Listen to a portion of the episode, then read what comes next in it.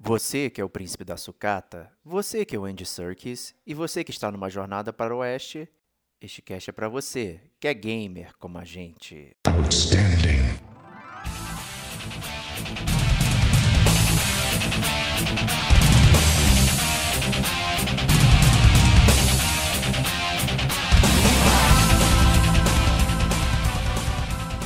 Diego Ferreira, Isso não é o Horizon que você descreveu?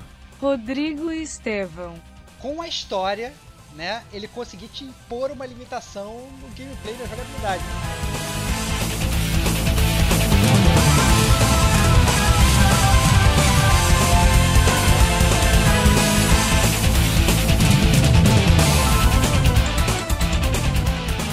este é o Gamer como a gente.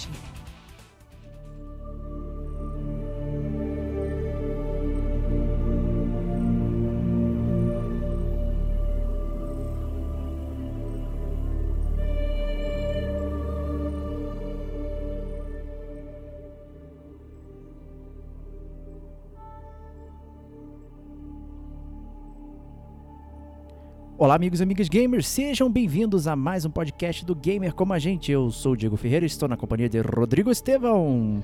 Salve, salve amigos do Gamer como a gente. Mais um podcast. Eu vou falar que isso é muito guardado, mas eu posso ser mentira. Vai ser uma mentira incrível, porque eu acho que esse é um podcast totalmente nichado.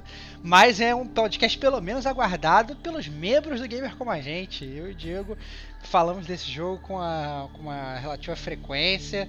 é, jogamos eles, ele praticamente juntos. E vai ser uma ótima jornada. Então, assim, É isso aí, uma jornada para o oeste. Olha lá, cara. Parabéns, cara. Parabéns. Mas é, acho que talvez é, é, o, o jogo que a gente está avaliando aqui, Slaved, né, seja um desses jogos aí que passaram no radar de muita gente, né? Indo parar no Bargain Bin, lá na, na- na- na zona de promoções das principais lojas e magazines, né?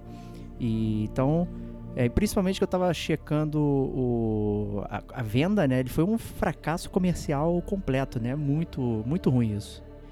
Eu acho explicável, na Sim, verdade, sim. ter sido um fracasso comercial, cara, porque principalmente, né, é, não só ele era de uma desenvolvedora que poderia até ser considerado ma- mais ou menos indie na época, talvez uma de menor quilate, mas a verdade é que já dando início ao nossa nossa bloco de introdução maravilhoso, ele competiu com grandes petardos no ano que ele foi lançado, né? Que ele foi lançado pela Ninja Theory, né? Quem, quem conhece a Ninja Theory hoje já, já na verdade já tem mais ela já tem mais outros petardos, né? Fez, já fez Hellblade, já fez o remake do Devil May Cry, mas na época lá do, do 2010, né, quando o Enslaved é, Journey to the West ele foi, foi lançado, a Ninja Theory ela só tinha feito aquele Heavenly Sword Isso, é. Pro PS3, né? Então era um, é, era um joguico e tal, era uma desenvolvedora que ninguém prestava muita atenção.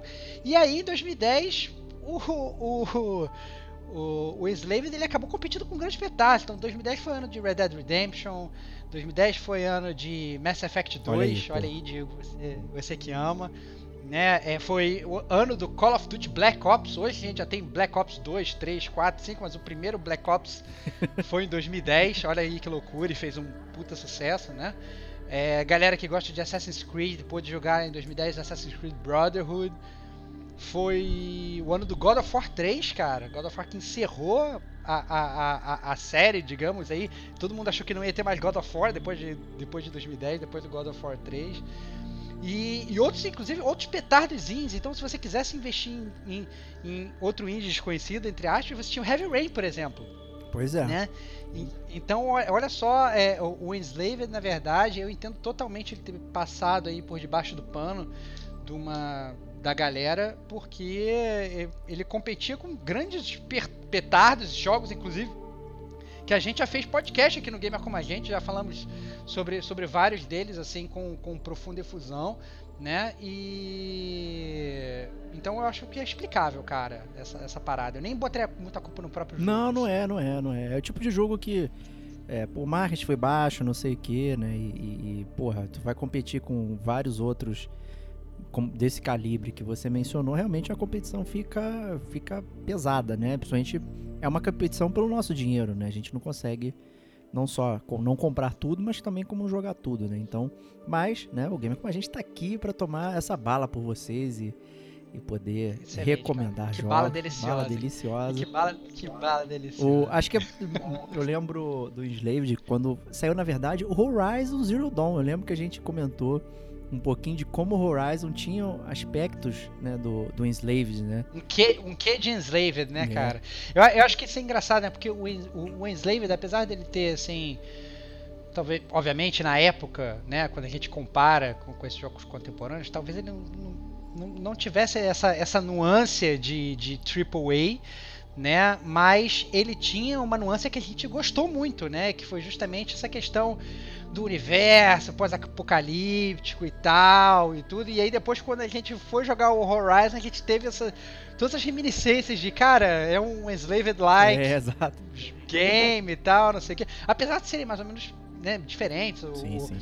o Horizon tem um aspecto open world que, que o Enslaved não tem e tal. O Enslaved é um jogo super, digamos, né?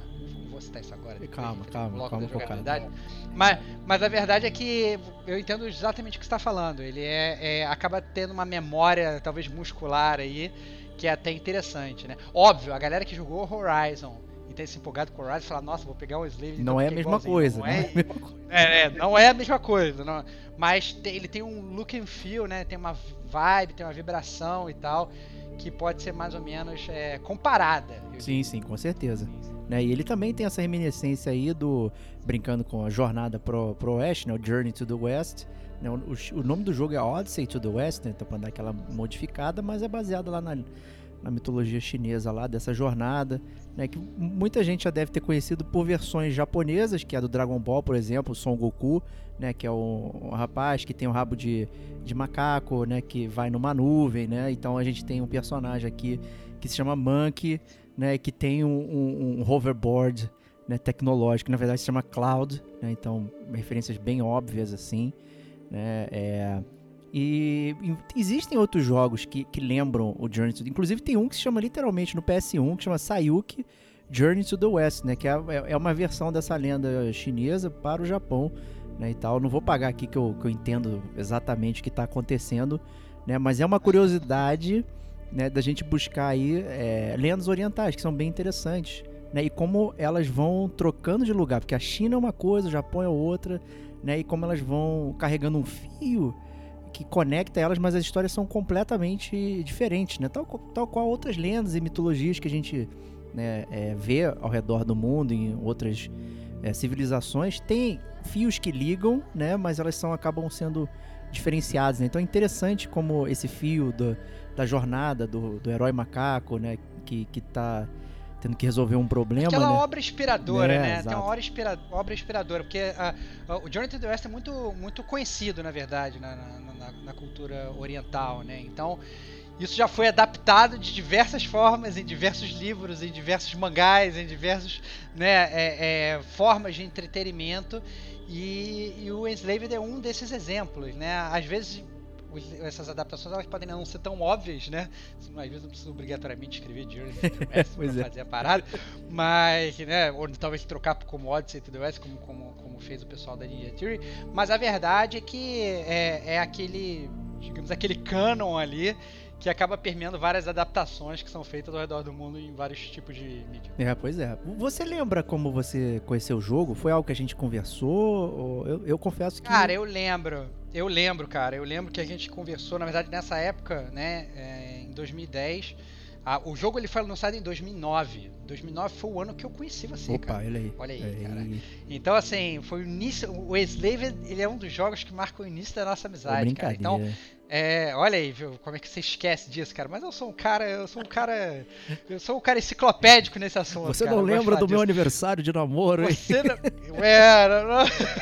Ah, então, assim, o, dois, o ano de 2009 foi o ano que, que eu conheci o Diego, foi o ano que eu conheci o Slaved também. Foi quando saiu o primeiro trailer do Slaved. E, e foi mais ou menos isso. Eu lembro claramente de conversar com você logo que saiu.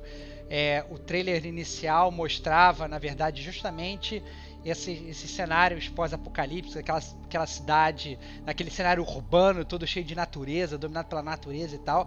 E a gente ficou, na verdade, pensando, cara, que jogo é esse? Como é que vai ser esse jogo e tal? Será que vai ser de um estilo, vai ser no outro? E nessa época eu lembro que eu ainda jogava meu PS3 com TV de tubo e você ainda, ainda ficava em cima de mim falando, pô, não, cara, vai, vai sair, vão sair esses jogos bons, você vai jogar PS, PS, PS3, desculpa, você vai jogar PS3 na, na, na, sua TV de tubo e tal, tem que comprar TV LCD e tal, e aí ficou me convencendo a comprar CD e o, e o próprio Journey foi um desses, né, foi um desses é, jogos que entraram na, na baila aí no nosso primeiro ano de amizade, meu amigo. Então, eu lembro que a gente, eu acho que a gente chegou a ver, na verdade, o anúncio de forma separada, individualmente, mas eu lembro claramente num dos nossos almoços intermináveis, né, porque a gente trabalhava junto, a gente comentando sobre esse jogo, sobre essa pérola aí da Ninja. Com certeza. Então tá aí, né, o Enslaved, né, nossa breve introdução. E acho que todo mundo já sabe para onde vai agora. O bloco 2, o bloco da leitura da caixa, que Stevox sempre brilhanta com a gente.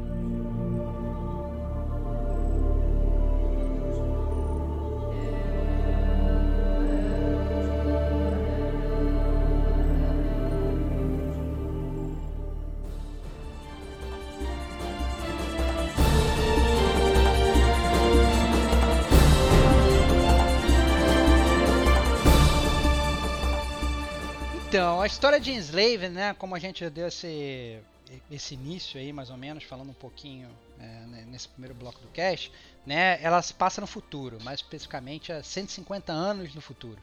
Né? Então, teve uma, uma guerra mundial devastadora, né? grande parte aí da raça humana foi totalmente pro saco, e a única coisa que sobrou no mundo, na verdade, a maior parte das coisas que sobrou no mundo, foi, é, foram os robôs, né, oriundos dessa própria guerra. Esses robôs ainda, esses mechs, né, como eles, como eles gostam de chamar, no, mais uma vez, bem, bem oriental essa parada, né? Esses mechs, eles, é, eles ainda estão aí sobrevivendo no mundo com a programação original deles, né, de procurar erradicar os humanos sobreviventes. Né? Então é uma terra né, devastada, é, literalmente dominada pela, por, digamos, por uma raça de robôs. Isso não é Horizon que você e descreveu? É, é, pois é, cara, olha só que coisa, né, cara? Muito engraçado, muito engraçado. Tá aí, olha aí reminiscência, olha aí, cara, olha aí. reminiscência.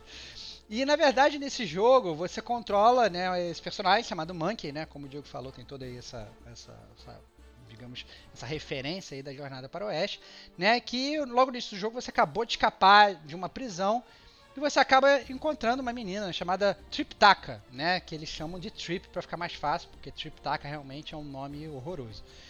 E o que acontece quando você escapa dessa prisão, você encontra a Triptaka, a Trip, e aí ela bota, na verdade, uma faixa eletrônica na sua cabeça, né? Que essencialmente te transforma num escravo. Então, assim, você com essa faixa, se você ficar muito longe da Trip, você morre. Se ela morrer, você morre. Se você não fizer o que ela manda, você morre, né? Então, Ferrou. é, é, é, você não tem muita opção, né? Depois que a Trip, que na verdade, no momento que ela coloca a faixa na cabeça dela, eu lembro de ter visto isso e falar assim, nossa, cara, que, que, que pessoa escrota, né? Que vacilona e tal.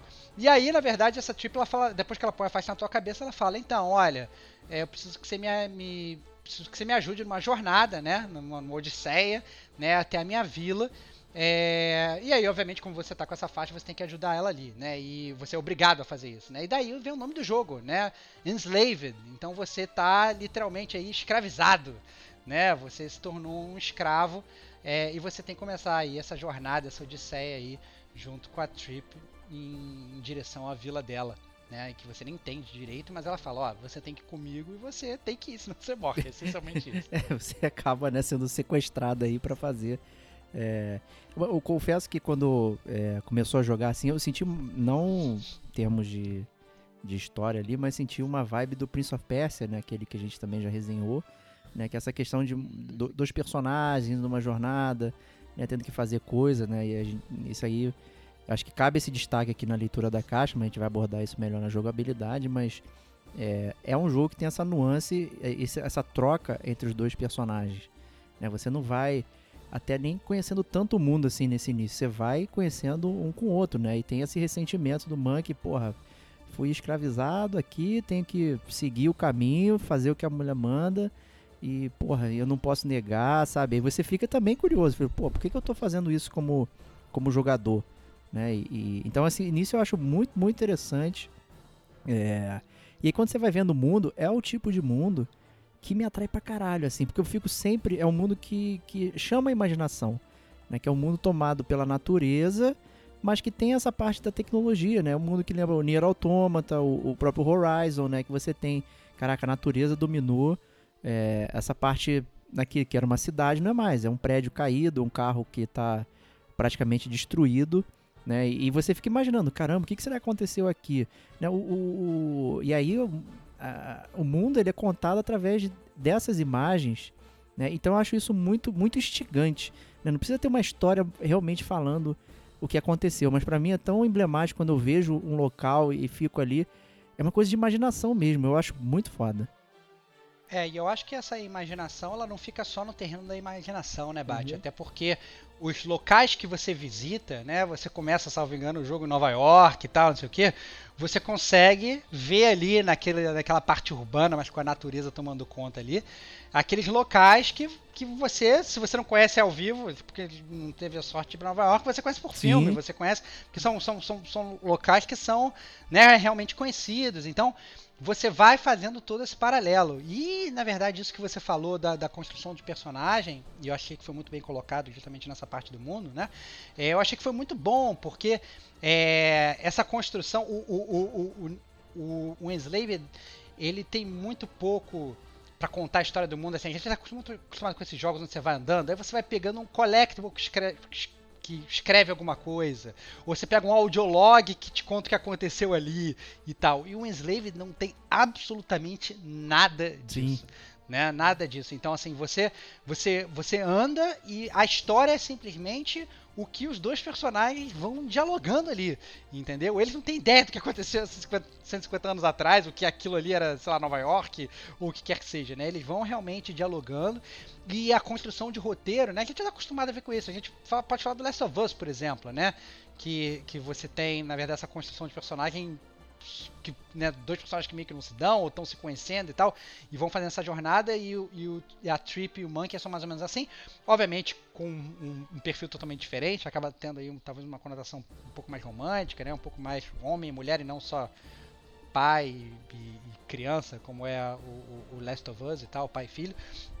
Mas a verdade é que eu concordo com você no sentido que funciona muito bem, cara. E eu acho que funciona muito bem, principalmente por conta da atuação né? É, não só do Monkey, como da, da, da Trip. Eu acho que é, não só a parte gráfica, que eu acho que bem ou mal, numa, quem for olhar agora vai falar, nossa, meu gráfico Tá é um de lixo sacanagem, tal. né? Óbvio, tá de sacanagem tá falando isso tal, mas pra época, né, é- era muito convincente a atuação é, gráfica, mas principalmente a atuação vocal, né? E isso é muito explicável, porque, por exemplo, quem faz o Monkey, né, o, o Diego, é o Andy Serkis, é. que pra quem não conhece o Andy Serkis assim de nome, ele é o cara que fez o Gollum no no Senhor dos Anéis, né, na, na trilogia do Senhor dos Anéis, é o cara que fez o, o Caesar naquele remake do, do Planeta dos Macacos, né, que saiu, não vou falar recentemente, vão falar que eu sou que, eu- que eu tô errado, né, que não foi recentemente, faz alguns anos. Mais aí recente que o Slave. né? É mais, ma- é mais recente que o Slave, né? Mas isso aí. E, mas a verdade é que é um, um, um puta ator, né? Então tanto ele quanto, quanto a Trip, eu acho que eles convencem, né? E você vai realmente se tornando aí cada vez mais próximos dos personagens à medida que você vai andando por esse mundo. Não, é, o né? roteiro é muito bom. Acho que a gente tem que falar que o, o roteiro do jogo é maneiro, é bem escrito, a atuação tá maneira. É, então, assim, é um jogo que, que tá com esse foco legal na narrativa e na história. Né? O, único disclaimer que vale aqui é que a história não é sobre o mundo. Então tem gente que gosta de descobrir ah, o que aconteceu com o Isso. mundo, vamos. Não é, um- é, é o jogo sobre a jornada, é o título do jogo. Né? Então você pode É acabar isso aí. sendo surpreendido se você quiser saber, que é interessante realmente você saber como o mundo é, normal se chegou em ruínas, né? Existem muitos livros e histórias dentro dessa literatura. Às vezes você só é, a história é sobre algo que tá ali dentro daquele mundo. O mundo em si não importa, mas ele é instigante E olha aí, porque né? visualmente é legal. E olha aí, na verdade, a grande separação que eu faria, até inclusive, não só por conta do gameplay, mas a grande separação entre o Horizon e o Enslaved, né? A história do Horizon é muito sobre o mundo e o persona a personagem, a Eloy, que você é, controla, descobrindo meio que aconteceu ali, né? Enquanto, na verdade, o, o, o Monkey e a Trip, eles estão cagando porque aconteceu Exato, ali. só querem sobreviver, né? né?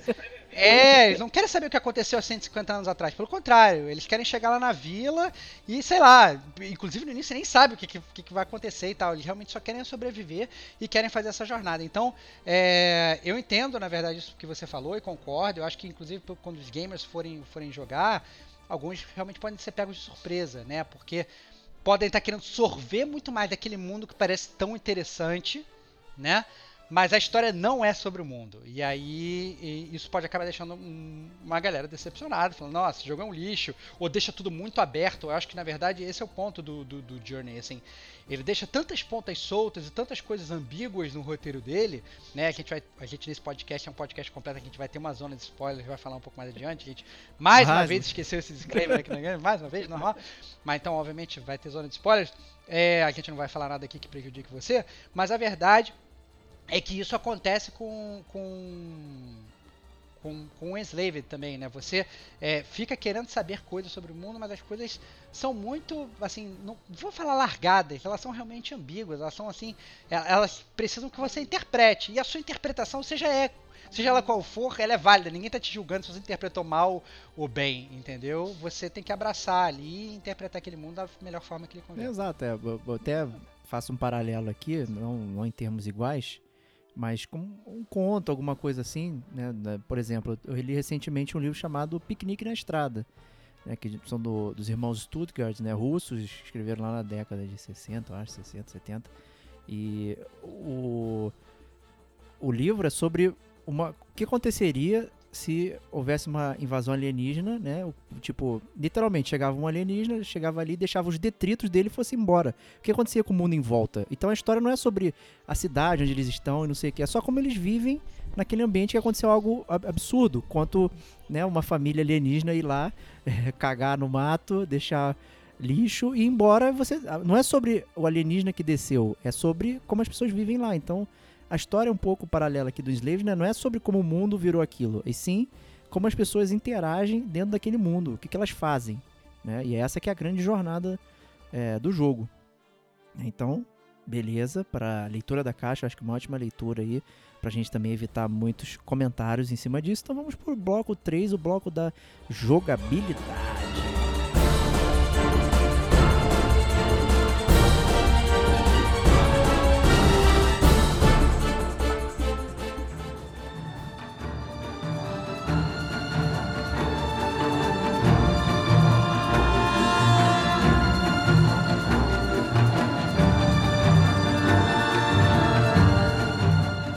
Estevox, como é que se joga esse jogo? Com um DualShock 3, né? Talvez.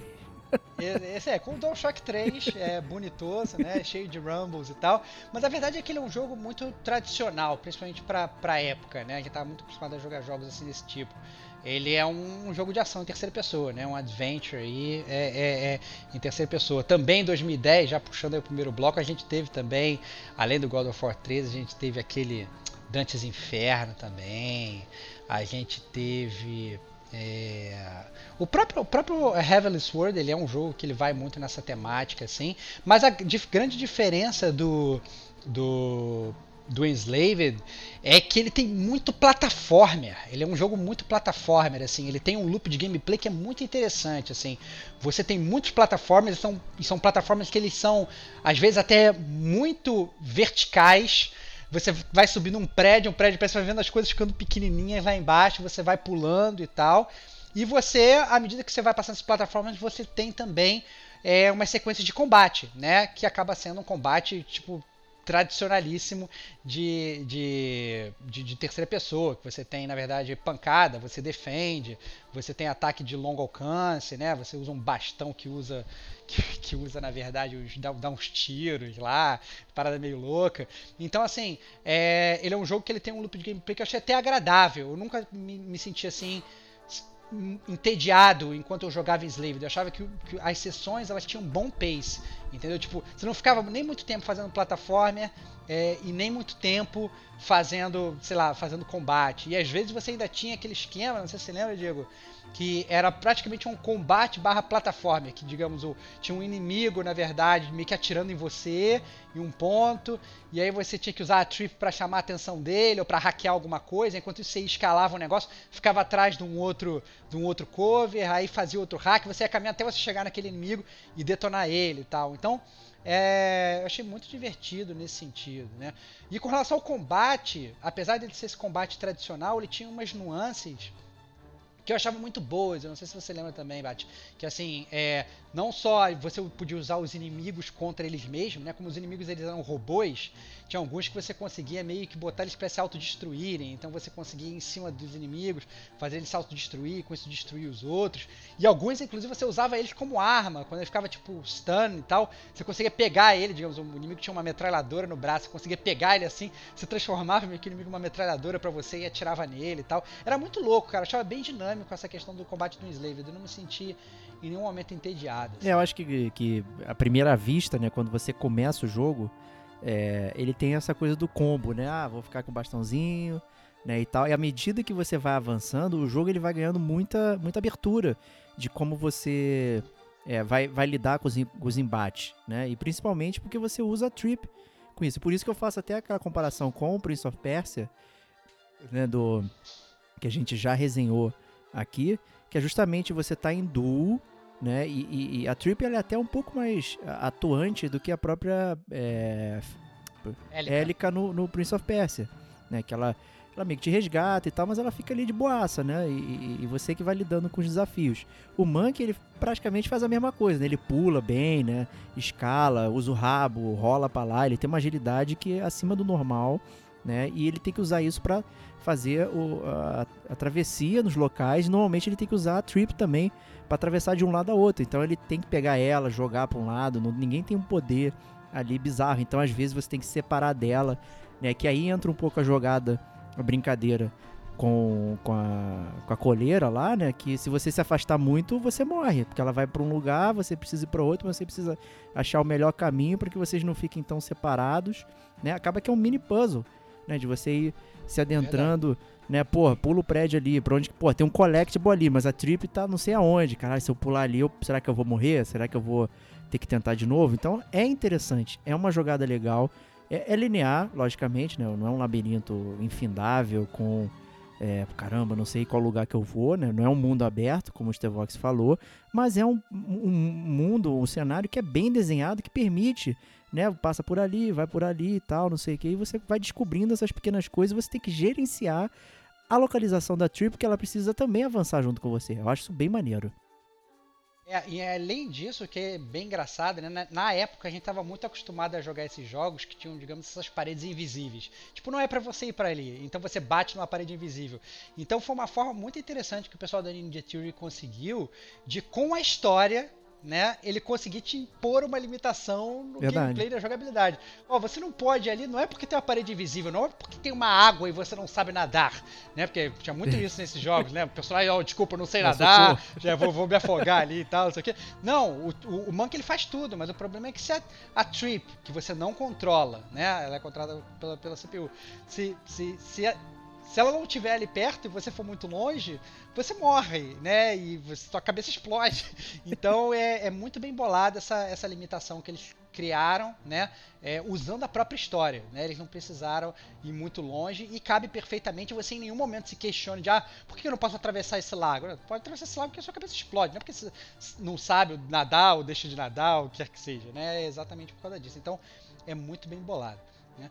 É, e ainda nisso, Paty, eu queria citar duas outras coisas também sobre, sobre essa questão da jogabilidade do jogo que eu gostei muito, na verdade. É, uma delas é aquela questão que você já chegou a mencionar também quando você falou do Goku, né? Daquele seu skate barra escudo. Você tem um escudo que ele também acaba funcionando como um skate, então tem vários momentos e várias, digamos, segmentos do jogo que ainda tem esse, esse plus que você, na verdade, meio que vai deslizando e voando ali e vai pegando os orbezinhos de luz e tal, não sei o que, e você passa pelos cenários de uma forma muito mais rápida e tal, é, também meio que voando ali, digamos, na sua nuvem do Goku. né? E e além disso, em alguns desses cenários também, além, além de você ter esse negócio do skate, tem algumas, digamos, aquelas, aquelas coisas que tinha muito na época do Uncharted, principalmente 1 e 2 e tal, tem aquelas cinematics de ação, assim, que você sei lá, tem um bicho correndo atrás de você, a câmera muda, você fica correndo em direção à tela, e aí você vai pulando os obstáculos, uma coisa bem tipo Crash Bandicoot que tinha lá atrás, no modo de PS1 também, né? É, isso, o jogo ele abusa e abusa disso também, né? Então tem vários bosses que são assim. Então ele é um jogo muito dinâmico. Então em nenhum momento você fica, né, entediado. Você tá sempre fazendo uma coisa diferente. Quando você acha, ah, não, puta, já tô de saco de, já tô de saco cheio de ficar nesse plataforma, rapidamente vem um combate, né? Ou vem uma parte dessa de skate, ou depois vem um boss e tal. Então em nenhum momento, ou vem um puzzle desse, como você falou, do, com, a, com a Trip e tal. Então eu achei que ele é um jogo muito bem balanceado nessa questão. É, até adicionando essa do de você brincar contra a tela, né? Também tem aqueles famosos golpes, né? De você apertar um botão e aí você liquida o inimigo e tal, que também é bem tradicional de jogo de ação. E acontece com os chefes também e tal. Então tudo isso é, é, é legal porque não é o foco é, o tempo inteiro. Né? Então, como você falou, pô, tem esse balanço todo aí.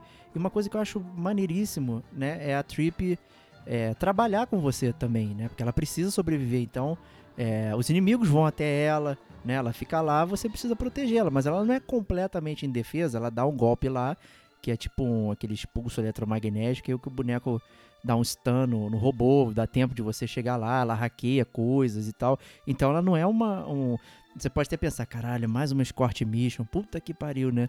Tem que Exatamente. acompanhar alguém que se eu ficar longe eu morro, se, se, se ela cair no chão ela morre e eu também morro, né? Porra, que saco, né?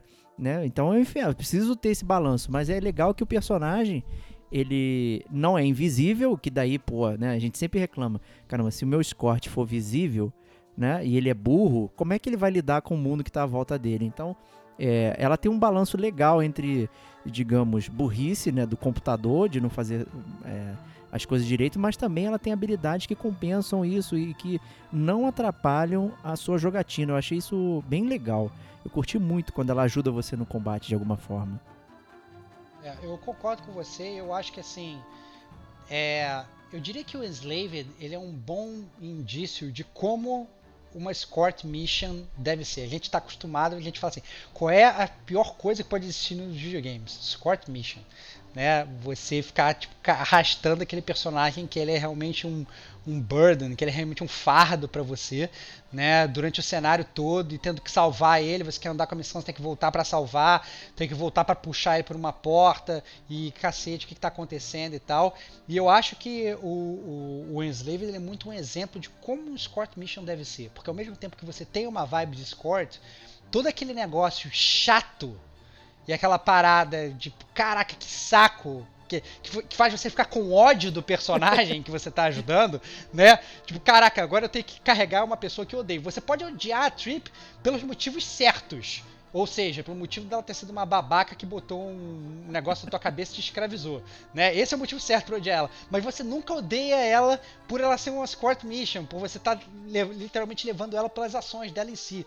Então eu acho que isso é muito bom no, no, no, no jogo. Né? Eu acho que isso é muito divertido, eu acho que funciona na verdade, muito bem, como você falou. Eu acho que vocês literalmente se tornam companheiros de viagem, não simplesmente é, você carregando ela de um lado Ainda que companheiros de viagem forçado, né? Forçando a barra. Aí é, não, óbvio, óbvio, óbvio. É por isso que, na verdade, é, é, é bem isso, né? Que a gente falou lá no, no na parte de, de, de, da leitura da capa, né? À medida que o jogo vai andando, deixa de ser aos poucos uma coisa mais forçada e, né, e, e, vocês vão se conhecendo, vão fazendo amizade. Obviamente, os gamers que já leram livros, já viram histórias ou já jogaram qualquer tipo de videogame podem imaginar onde, onde a gente vai desembocar aqui, né? Mas a verdade é, é, é que em nenhum momento a jornada de vocês, essa odisseia de vocês, ela fica chata por conta, por conta do gameplay ou por conta de você estar tá levando. Eu acho que, na verdade, os desenvolvedores, até pela pela jornada, pela história do game, se da jornada e não do mundo, né?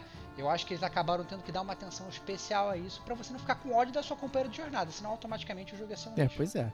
Né, e e adicionando também, né, você mencionou brevemente aí os orbes, né? Então, os inimigos quando são derrotados deixam as bolotinhas lá, e no cenário também tem as bolotinhas muito parecido também com o Prince of Persia, né? A utilização das bolinhas no Prince of Persia servia para você liberar os locais para você continuar a avançar na história e aqui no Slaved serve para você melhorar o seu personagem na tradicional árvore de habilidades que nada servem.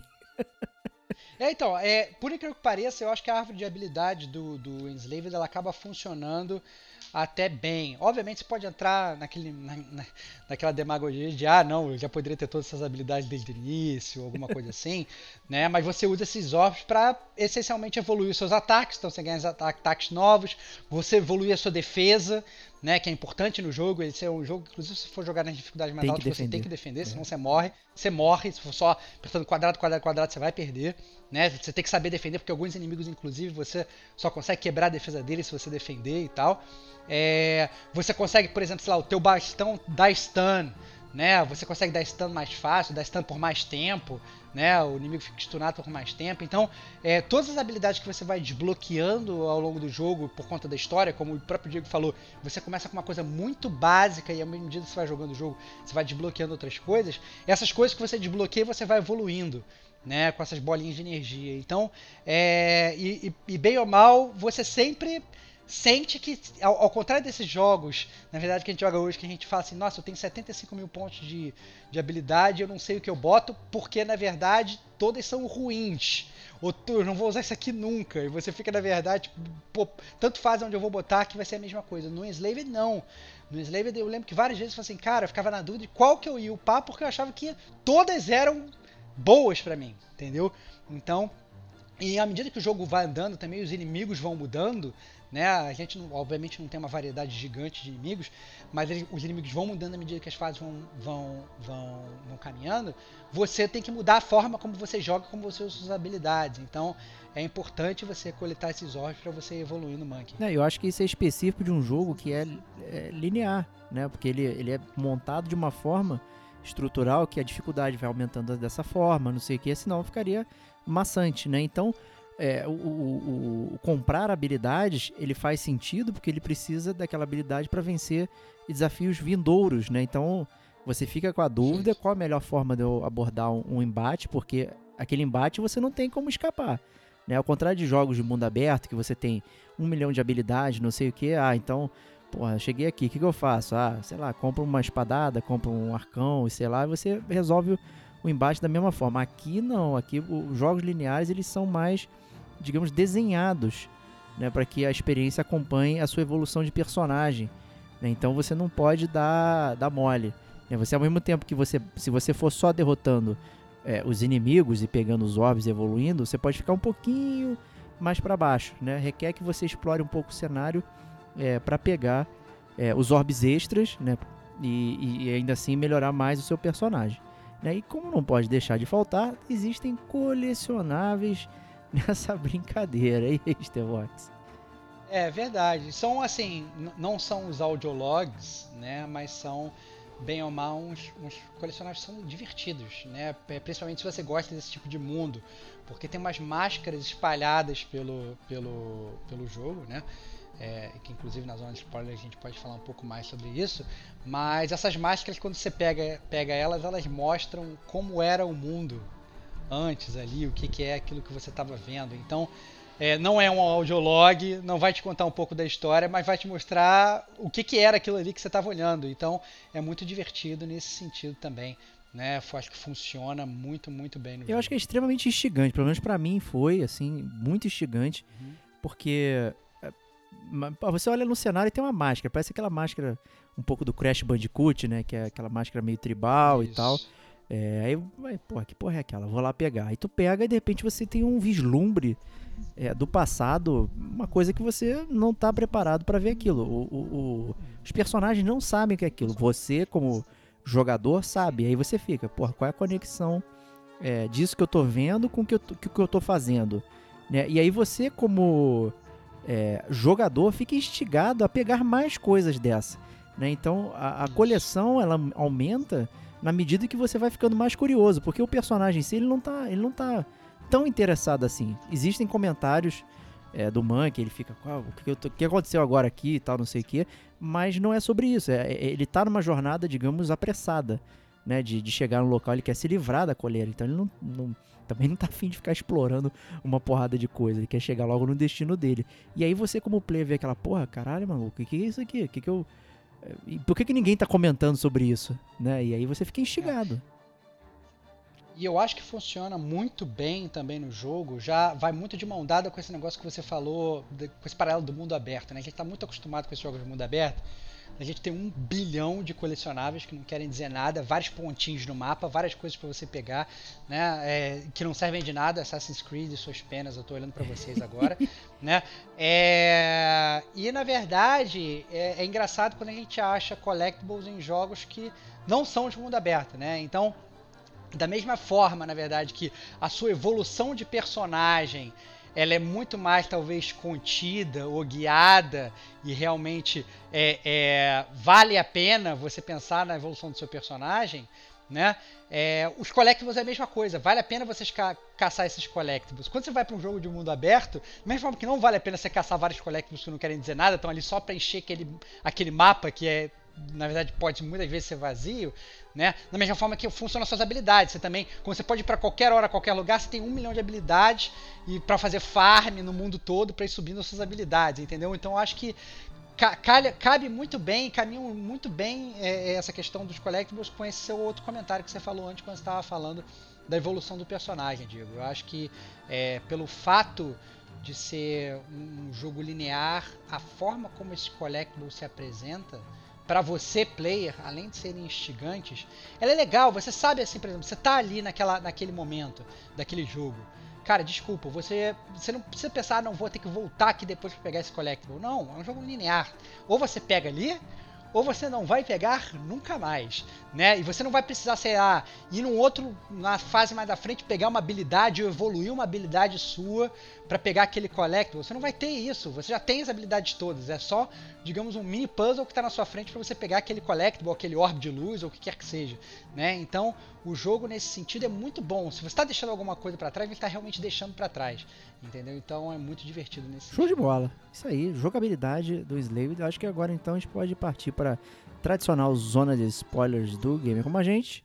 Então, se você ficou até aqui, né, acompanhou a jogabilidade, a história, o nosso bate-papo sobre o jogo é, e não quer saber o que acontece porque você quer experimentar o jogo em primeira mão, então fique à vontade para pular para a minutagem que o nosso editor vai colocar agora e ouvir as notas.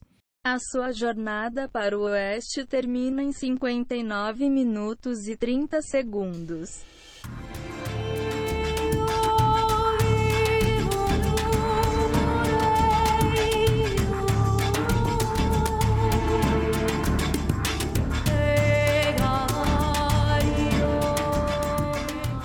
Se você ficou aqui conosco, seja bem-vindo à zona de spoilers, onde vamos estragar tudo aqui para você.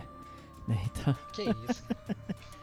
e então vamos lá, né? Como sempre a velha pergunta: como começar a zona de spoilers, né? É, eu, eu acho que a gente pode começar, na verdade, o jogo, na, minha modesta concepção, ele tem dois, digamos, pontos focais, é dividido talvez em duas, duas partes, né? É, a primeira parte em que você está nessa jornada com a Trip para chegar na vila dela e na parte que essa, na verdade, isso não acontece no final do jogo, acontece mais ou menos no meio do jogo, ou talvez com, não sei, três quartos do jogo, né? Que é quando você chega na vila dela é, e depois a parte final do jogo, né?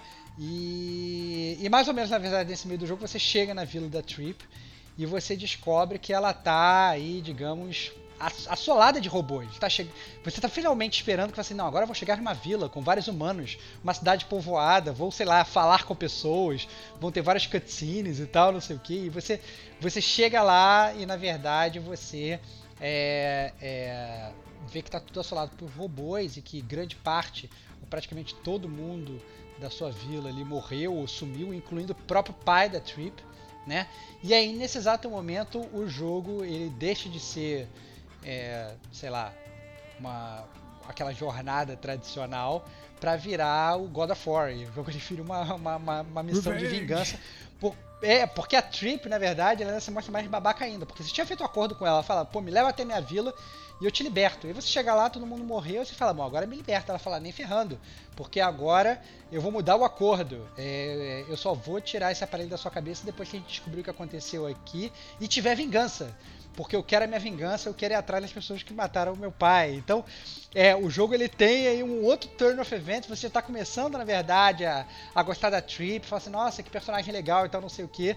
E ela ainda manda essa e fala assim, não, garotão, agora você vai continuar com esse teu colarzinho, com essa tua tiara aí, com esse teu headband, vai continuar, é, né, vai, vai ter que me ajudar nessa missão. O que, que tu achou dessa parada? Não, é foda. É, o- o- acho que até vale um comentário aqui que a gente no início, creio eu, que é o objetivo dos robôs, né, ao, ao longo do, da jogatina, que na verdade eles ficam sequestrando os humanos, né? Então existe um, um robô lá. Foi bom, foi bom não ter É, falado. foi bom, ter foi bom não ter falado. né?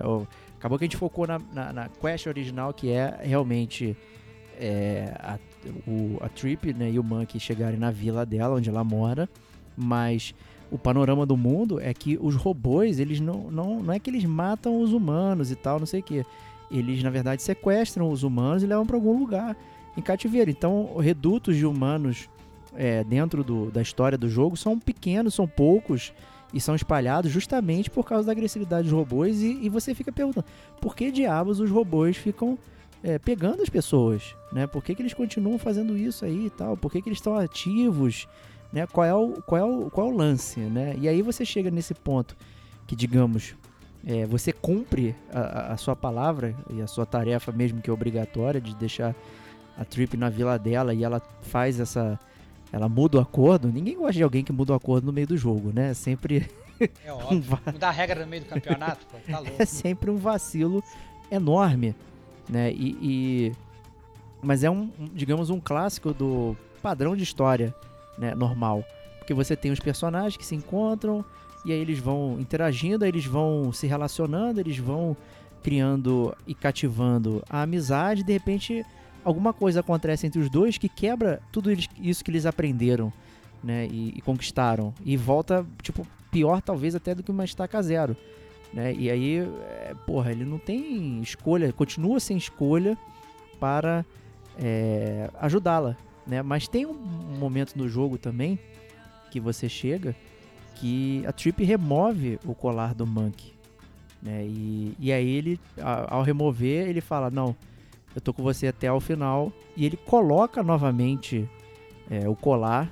deixando claro que eles estão juntos. Então é uma questão de de evolução de relacionamento, né? Que eu, eu continuo fazendo o paralelo ca- com o Prince of Persia. que o cara. Em que o cara ele aceita ficar no relacionamento É, abusivo, por né, cara? Ele, tipo, a vira e fala assim, então olha só, tô te, tô te ferrando aqui, entendeu? E aí o cara pega, ela fala assim, agora tá liberto. Não, não, calma aí, eu Não, quero vamos continuar no relacionamento aqui. abusivo aqui. Aí põe, põe a colherinha de volta ali, né, cara? Vambora, vamos lá, que tá tudo certo. Mas é, é complicado, né? Você olhar por esse lado, mas é, um, é, é uma evolução até relativamente padronizada ali dentro do, de jogos de estilo de história semelhantes. É, e eu acho até, na verdade, que vale salientar também, que também não tá na pauta, mas eu acabei de lembrar agora, também quando você passa pela Vila da Trip logo depois e tal, em seguida, é, você acaba entrando em contato com outro personagem, né? A gente tem, na verdade, se você for parar pra pensar na quantidade de personagens do jogo, você tem muito poucos, É. né? Mas você acaba tendo contato com outro personagem, que na verdade eu achei um dos melhores personagens do jogo, mas que infelizmente ele teve pouco tempo de tela, né? Que é o Pigsy que ele é como se fosse um amigo do pai da, da, da, da Trip e ele, e ele na verdade meio que conta que a galera ali foi sequestrada e tal e meio que te encaminha pra tua quest que você vai, é um personagem muito bom, achei que inclusive foi pouco desenvolvido e eu acho que até os próprios desenvolvedores da Ninja Theories acharam que ele foi pouco desenvolvido também, porque a única DLC que saiu do jogo depois é só sobre o É Pixie, verdade. né? E acaba sendo, na verdade, até muito divertida a DLC. Eu cheguei a comprar na época. Joguei, é, achei muito boa. E, e ape- apesar de, na verdade, ele ser uma prequel, né? Porque a gente já tá na zona de spoiler, a gente pode falar. Né, no meio dessa jornada de, de pra salvar aí a galera, o próprio Pigs ele sacrifica. Né? Ele tem aquela, aquela, aquela jogada dele que, ele meio que morre pra resolver uma parte da missão. Tem uma, tem uma nave lá que é o Leviatã e tal, não sei o que.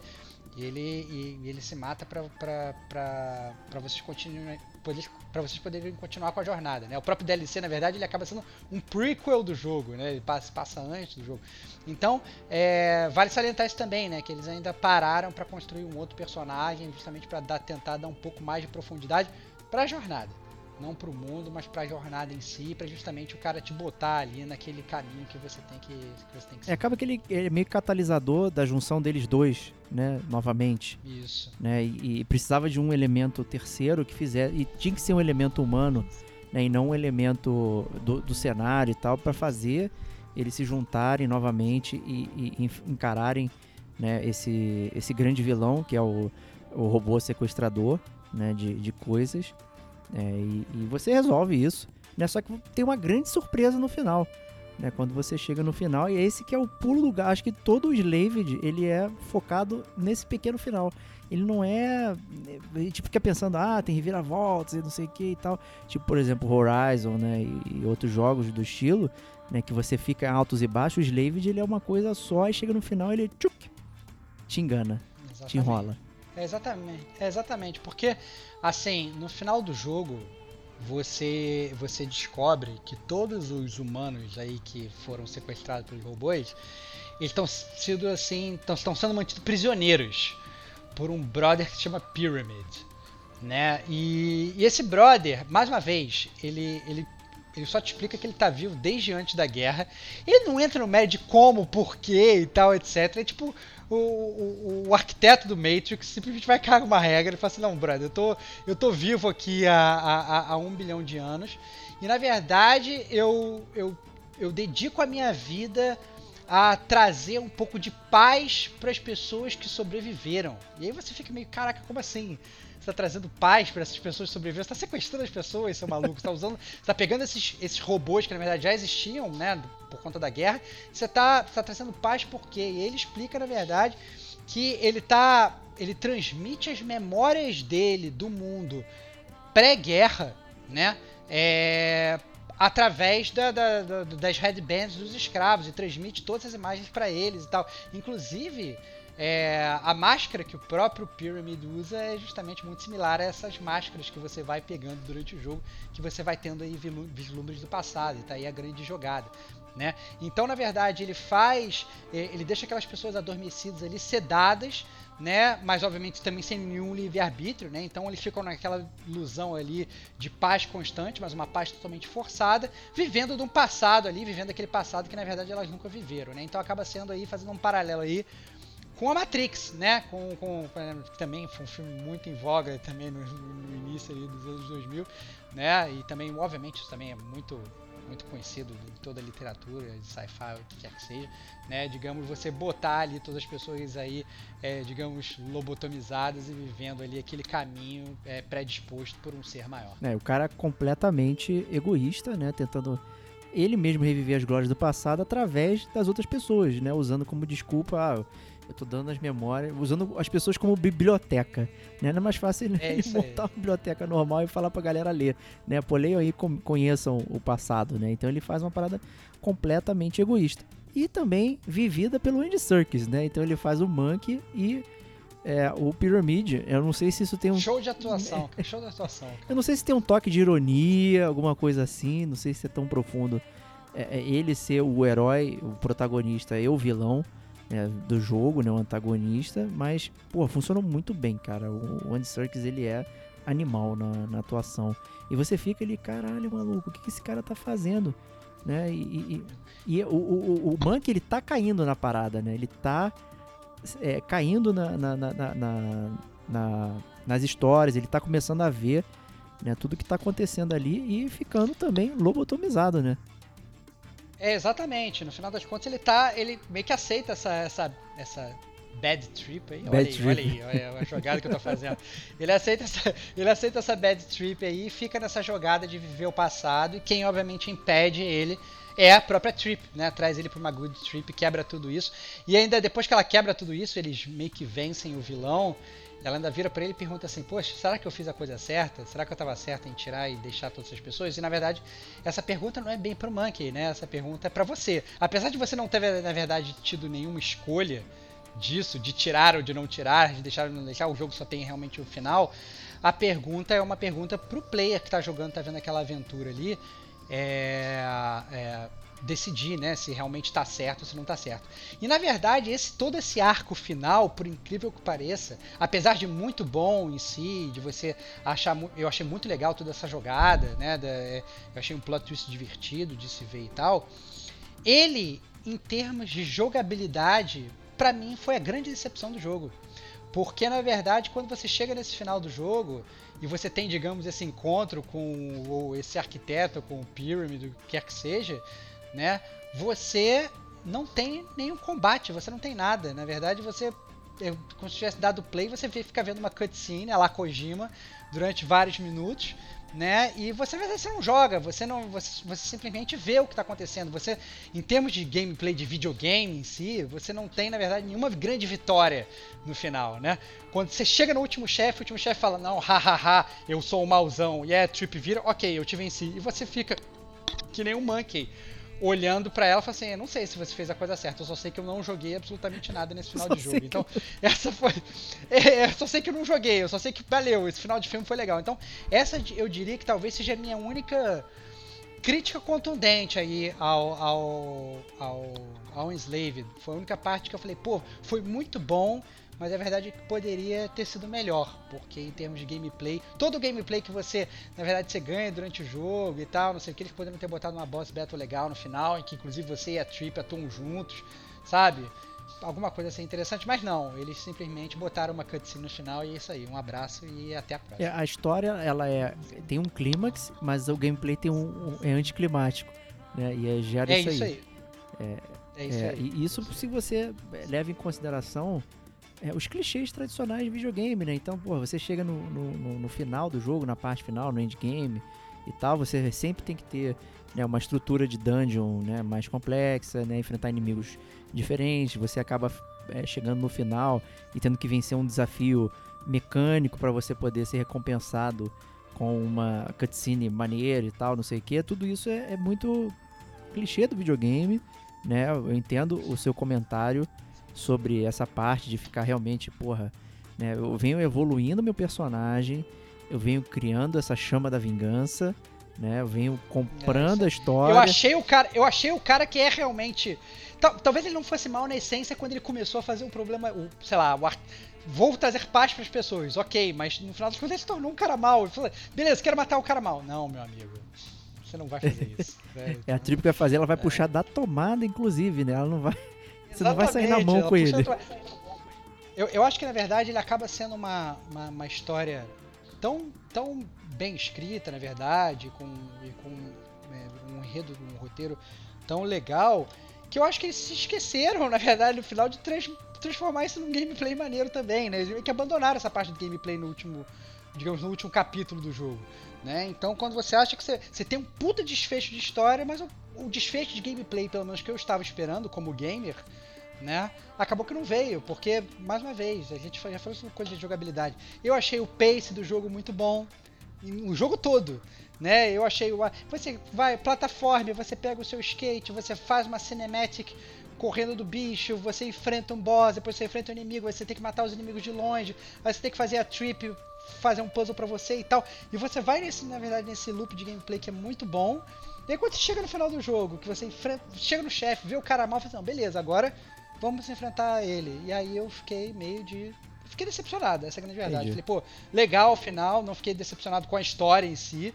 Mas em termos de gameplay que tinha sido, pô, level 1000 pra mim o jogo todo, acabou que no final eu senti. Fiquei sentindo falta de alguma Entendi. coisa. Não é que estragou o jogo, né? Mas senti falta, só É, isso. e é- a gente pode até pensar, será que faltou orçamento, né? Então o cara teve que cortar a história já pra vamos concluir e não tem gameplay mesmo não. Vamos botar um Kojimão aqui, cutscene, né? E resolve aí a parada. Né? Pode acontecer. A É, Ninja Theory, ela não é um estúdio AAA como a galera acha, né? Porque ela consegue entregar jogos que são com uma estética muito interessante, com o que você olha e fala, cara, esses caras gastaram uma grana enorme pra fazer. E, e não- na verdade não, né? E, e- É. e às vezes pode ter faltado dinheiro e, e- enfim, né? Até porque ele foi publicado pela, pela Na- Namco Bandai lá e tal, quer dizer, então é, dificilmente eles fundiaram isso aí, né? Deram grana pra Ninja Theory rodar o jogo, né? Então concordo, acho que realmente faltou é, um desfecho de gameplay mais interessante pra gente, em vista de tudo que, que rodou, mas eu não saí satisfeito. Assim, concordo que fez falta, mas uh, você me conhece, né? Também, pô, se eu puder ver uma historinha. É óbvio, te conheço, cara, te conheço total. Olha só, você matou o último boss sem ter que Não, matar, é que- cara. Esse é o auge do level easy. É, É o auge do level é easy, cara. Tudo, tudo que você queria, Tudo que eu cara. Olha queria, aí, pô, cara. então- eu matei o último chefe sem, me- sem mexer no controle. Porra, pô. maravilha. e com isso a gente termina a fabulosa zona de spoilers, então vamos é, para as notas de Enslaved.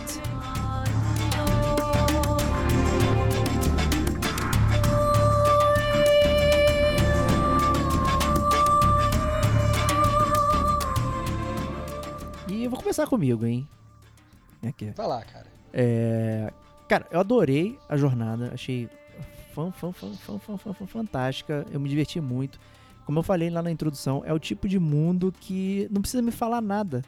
É, o desenho é tão legal, tão interessante, o design do mundo, ter essa questão de você poder se relacionar com os loca as localidades, né? De forma que, pô, se você conhece uma foto de um lugar é, que você consegue relacionar ali mesmo não tendo ido pessoalmente é, e ficar imaginando como aquilo virou do jeito que tá, com mato, com robô, com não sei o que, com tudo destruído, eu, fico, minha cabeça fica mil, sabe? Eu, eu volto, eu me sinto como se eu tivesse voltado a ser criança e, e ficar imaginando as coisas. Então eu não preciso que alguém no roteiro fique escrevendo e falando, ah, agora foi por isso que aconteceu. Cara, imaginação tá mil ali. Então, aliada a isso, e é gostoso jogar o jogo, é gostoso é, passar pelas fases, tem variedade. Não é uma variedade que, que cansa, porque ela alterna entre muitos momentos de jogo. Pô, até os collectibles são legais, né? E ele te instiga a pegar, né? Instiga como player e não como história. E aí, no, né? só pro final que você entende a existência daquele collectible. Então isso dá um toque bastante interessante. Que normalmente collectibles às vezes não tem nada a ver com, com a história, com, com, com a, a big picture, né? A, a- figura completa do, da, da estrutura. Às vezes os coletáveis são só coisas que estão lá que você resolve pegar no chão. E o que, que é isso aqui? Aí tu pega no chão e tem igual ali. Aí tu começa a pegar coisa do chão e guardando na roupa e é isso aí. Né? Tu vira o grande acumulador. Né? E, e aí tem até séries né, de televisão falando sobre grandes acumuladores, né? E os colegas de videogame normalmente se enquadram nessa parada. Você, porra, no Assassin's Creed você sobe 15 metros lá em cima pra pegar uma bandeira, né? No Assassin's Creed 1, ah, vou pegar a bandeira do Templário, da igreja, não sei o que. Sabe, são coisas que normalmente eh, não se justificam via história, mas sim no sentido de gameplay, né? Então é, é instigante você pegar no gameplay, mas não na história. Aqui é o contrário, né? Ele tem uma certa vivacidade ali para resolver um puzzle e pegar o collectible. E o collectible é interessante para você como player, né? E ele tem um link com é, o final do jogo, sabe? Então isso aí para mim foi foi fantástico, fan, fan, fan- fantástico. Eu fiquei muito feliz com com Slave, já adorei a história, gostei da narrativa, gostei do roteiro, né? Tem esse pedaço ali do endgame que a gente comentou na zona de spoilers, né? Uma mudança de pacing, digamos assim, para também não estragar para quem não, não ouviu a zona de spoilers. Então, cara, a minha nota é 4,5 é, nuvenzinhas de, de eletrônicas, né? Clouds Overboard aí, que, cara, é, é, é difícil dar uma nota máxima, né? Por causa, talvez, dessa. é, do, do endgame, sabe? Dessa quebra ali, que não sei se é por, por dinheiro ou se foi por decisão realmente, mas aconteceu, né? E aquilo ali foi um pouquinho estranho, mas é um jogo que merece ser jogado, com certeza. E você, Stevox, fala aí pra gente aí. Então, é, vale salientar algumas coisas sobre antes da nota do Enslaved, né? O Enslaved é um jogo de PS3, né? Então, se você quiser jogar o jogo hoje, talvez você tenha aí um pouco mais de dificuldade para jogar o jogo, né? É, e a verdade é que ele talvez a gente tá falando muito aqui das nossas memórias e talvez a nossa memória esteja brilhantando muito mais o, o, gameplay hoje, talvez jogando, talvez ele fique mais travado, alguma coisa assim, né? Mas a verdade é que para época foi muito bom. E eu faço minhas as palavras do Diego. Eu acho que é, é um jogo que ele funciona muito bem em termos de roteiro. Eu acho que é um jogo muito bem escrito. É, eu acho que em termos de gameplay ele, por incrível que pareça, ele às vezes funciona até melhor do que a, a questão do, do, roteiro. Eu acho que o loop de gameplay dele é muito legal. Eu acho que essa questão dele ensinar como um jogo de escort mission deve ser, eu acho que ele pode ser usado como exemplo para todos os games que se propõem a fazer escort mission né, até o futuro. Em nenhum momento você fica achando que é um saco ir do ponto A até o ponto B e levar a trip até lá, porque tudo funciona muito bem né? E o Scott Mission é praticamente um puzzle, mas não é um puzzle às vezes como é o Ico, por exemplo, que às vezes você fica, caraca, que saco e tal, não sei o que. É, que é um jogo bom, mas você fica com, às vezes, alguns momentos, você fica meio meio chateado e tal, né? No, no, no Enslaved, não, pelo contrário, em nenhum momento você acha que você está carregando, digamos, um peso nas costas. Então, faço minhas as palavras do Diego. Sobre essa questão do final do jogo, obviamente concordo, né? É, a gente, quem escutou zonas de spoilers sabe do que, que a gente está falando. Tem uma quebra de pace que eu achei bastante complexo e eu especificamente fiquei bastante é, fiquei bastante decepcionado, né? Eu vi, eu vi essa quebra e falei, nossa, e tal. Mas eu acho que tudo compensa, na verdade. Eu acho que a atuação do, do, do vocal dos personagens compensa, a atuação gráfica é, não é uma atuação que fica robótica, pelo contrário, você sente algum sentimento vindo dos personagens. E toda essa parte do mundo, que foi o que cativou a gente antes, né, Diego? Então, no início a gente não sabia absolutamente nada da história. A gente olhou aquelas imagens, aquela, pô, aquela, aquela parte, aquela, aquela selva urbana selva dominada urbana. ali pela, selva urbana, né? Então, assim, aquela coisa assim, é, é, é, é, aquelas cidades dominadas pela, pela, pela natureza, ao mesmo tempo os collectibles que mostram um glimpse do passado. Achei, nossa, tudo muito bem, encaixou muito bem. Então eu vou acompanhar você, meu amigo, acompanho o relator. Eu dou 4.5 é, rabos de macaco cortados. Rabos de macaco cortados. Porque eu vou dar 4.5 rabos de macaco cortados pro Enslaved. Que ele é tudo menos o rabo de um macaco cortado, pelo contrário. Ele é, é um jogo, é um jogo muito divertido. E obviamente eu recomendo aí aos gamers que queiram jogar uma boa história, né, que talvez não se incomodem com um gráfico talvez um pouco datado, talvez uma jogabilidade que não esteja tão afiada, né? É, recomendo aí. E inclusive ainda digo mais, o Enslaved é na minha modesta opinião o melhor jogo da Ninja Theory, de longe. Eu acho que é melhor que o Hellblade, tem um gameplay que é muito melhor que o do Hellblade. Eu acho que ele é melhor que o Devil May Cry, entendeu? Ele é melhor que todos, cara. Olha ele aí. é melhor que o ele é melhor agora que ele saiu o, o porque o, o, Devil May Cry ele é muito muito hack and slash, entendeu? É um, é um loop de gameplay que é sempre e a não coisa, é, ele não é contrário. original da Ninja Theory, né? Eles, eles pegaram um jogo Isso, que já existe, né, e remontaram, né? Isso, isso. Exatamente. Então assim, mas eu acho que se for comparar com esse Bleeding, aquele Bleeding, É, Bleeding Edge, eu- inclusive que lançou que, que, que lançou na, na, na BGS, a gente foi, jogou, que é totalmente multiplayer e tal, não sei o que, falamos no cast da BGS, do, do, do- Gamer Como a Gente. Cara, assim, eu, pra mim, tá aí. É, é, você quer saber, quer pegar um jogo da Ninja Theory, quero jogar o melhor jogo da Ninja Theory, você vai jogar o Slave. Melhor atuação, melhor história, entendeu? É, é mundo maneiro, entendeu? Cai dentro. É a recomendação E você pode cair dentro, né, já que o videogame, o Gamer com a gente é informação, por R$ 29,45. E você pode jogar no, no seu Xbox Series X e, e o S, pode jogar no seu Xbox One ou no seu Xbox 360.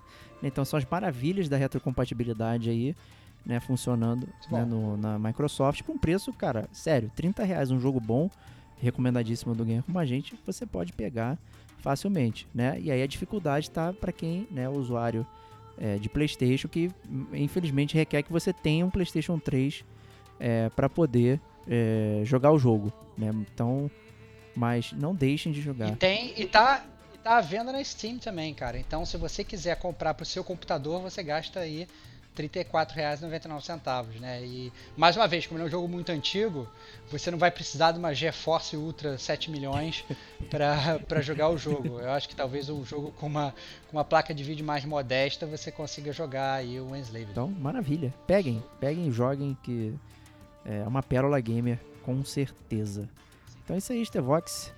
Obrigado aí, foi um prazer inenarrável falar sobre Enslaved, que, porra, trouxe muitas lembranças aqui. É, e, e realmente me deu vontade de jogar também o, o, o Enslaved, cara. Que é aí, um puta jogo. Bem legal. Olha cara. aí, cara, o Enslaved, é, ele não só é um jogo fantástico, como é um jogo como que marca também a nossa aí, amizade aí. É, então eu acho que gamer como a gente é isso. Eu acho que ao mesmo tempo que você é, joga os videogames, você associa os games a épocas da sua vida, coisas que você viveu e tal. O Enslaved eu acho que acaba sendo isso um pouco aqui, pelo menos pra mim, pro gamer como a gente, né?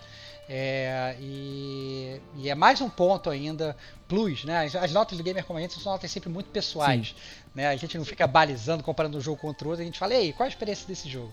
A experiência do, do, do, do Enslaved é isso, é uma puta experiência e merece ser Isso aí. Então, galera, obrigado por acompanhar o Gamer como a gente. E semana que vem tem mais. Um grande abraço e até lá. Tchau, tchau.